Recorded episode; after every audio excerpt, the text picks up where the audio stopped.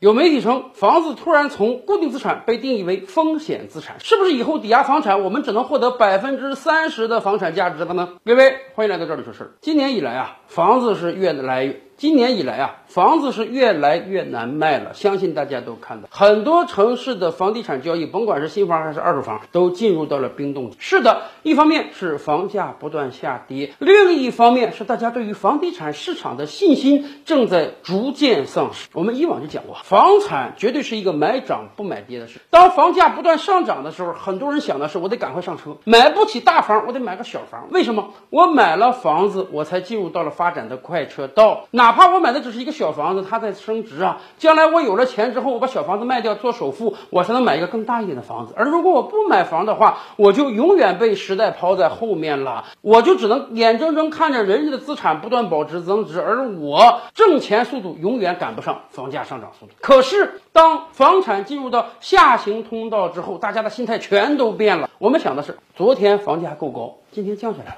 明天说不定更低，而且各种各样的优惠政策会越给越多的。开发商绷不住了，要降房价；银行降首付、降利息；地方政府给各种各样的优惠政策啊！今天优惠政策就够多了，明天说不定能更多。所以呢，我莫不如持币待购。等一等，而且由于大家已经看到了过去几个月房价一直在降，所以所以很多人现在是不敢买房了。我今天买了房子之后，明天房价降了，你说我去不去打砸售楼处？理性上讲，我们知道咱们得有契约精神啊。房价涨的时候你也没有补钱给开发商，那么房价跌的时候你得自行承担这个损失。可问题是我们作为普通老百姓买房子那是一辈子的大事儿，那是全家人省吃俭用掏空六个钱包的大事儿。所以如果房价降了，那咱们受不了啊！所以，如果房价降了，咱们受不了啊！因此，当房地产进入到下行通道之后呢，很多人的心态完全发生了变化啊！大家就觉得我一定得观望一下，说不准明天后天会降得更低。现在绝对不是买房的好时机。而且，大家有没有发现，更多的人啊，对房地产市场有了重新的认识？就在这两天，有很多媒体、自媒体在疯狂的传一个事儿。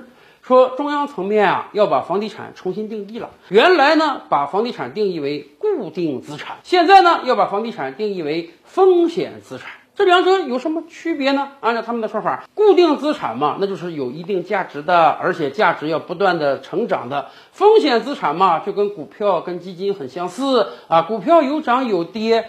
甚至会大涨大跌。今天你这股票能值一块钱，明天可能就只值八毛钱。这些人说啊，以往咱们认为房子是固定资产啊，房子的价值是很稳定、很踏实的，而且随着时间的推移会不断上涨。现在我们要重新定义了，房子跟股票、跟基金、跟理财一样，都是风险资产。所谓风险资产，就是有一定风险的，它能涨，它也能跌，甚至涨跌的幅度会很大，速度也会很快。因此，银行层面会重新衡量房地产的价值。将来你去贷款的时候，现在咱不是能贷七成吗？你可能贷不了七成了，只能贷个三成，只能贷个四成了。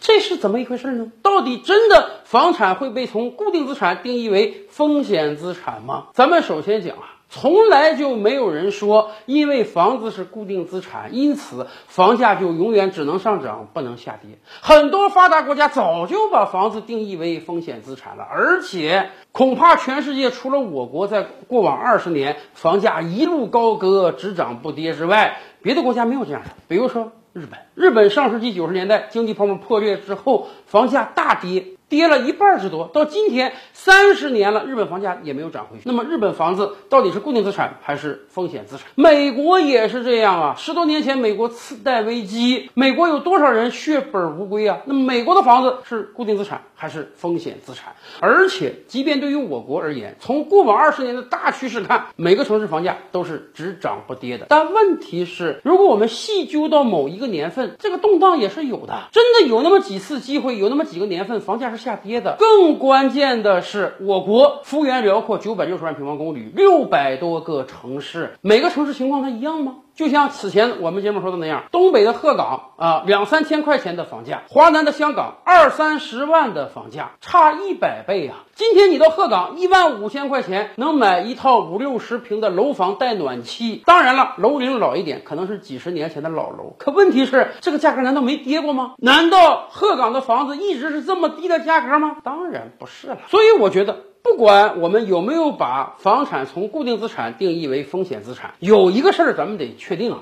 那就是房价真的不是只上涨不下跌的，房价在过往二十年的总趋势虽然是上涨的，但不是每一年都上涨的。房价虽然在大多数城市是上涨的，但不是每个城市都上涨的。所以，任何时候我们买房的时候都要意识到，这就是有风险。反过来讲，我们这个社会本身就是个风险社会。你买什么商品它没有风险？你股票自然会涨涨跌跌，可是你去买猪肉呢？今天你。你去买一斤猪肉大概要二十多块钱人民币，去年这个时候大概六七块钱人民币，可能明年价格又降回到六七块钱人民币了。任何物品它都是有涨有跌的，那是不是所有商品我们都要定义为风险资产呢？反过来讲，日本也好，美国也好。我国香港也好，那些国家和地区的房产，它都是风险资产，它们的涨跌幅度比我国大陆要快得多。但是你在那些国家和地区买房，难道只能贷三成吗？银行会跟你说，因为房产是风险资产，所以我们要审慎评估，我们只能给你房产，我们只能贷款给你房产价值的三成四成吗？不可能的，在很多地方，你甚至可以贷到八成九成的。所以买房是有风险，但并。不会因此我们就得提高首付比率，只能从银行贷到很少的钱。恰恰相反，说不准未来银行敢贷给你更多的钱呢。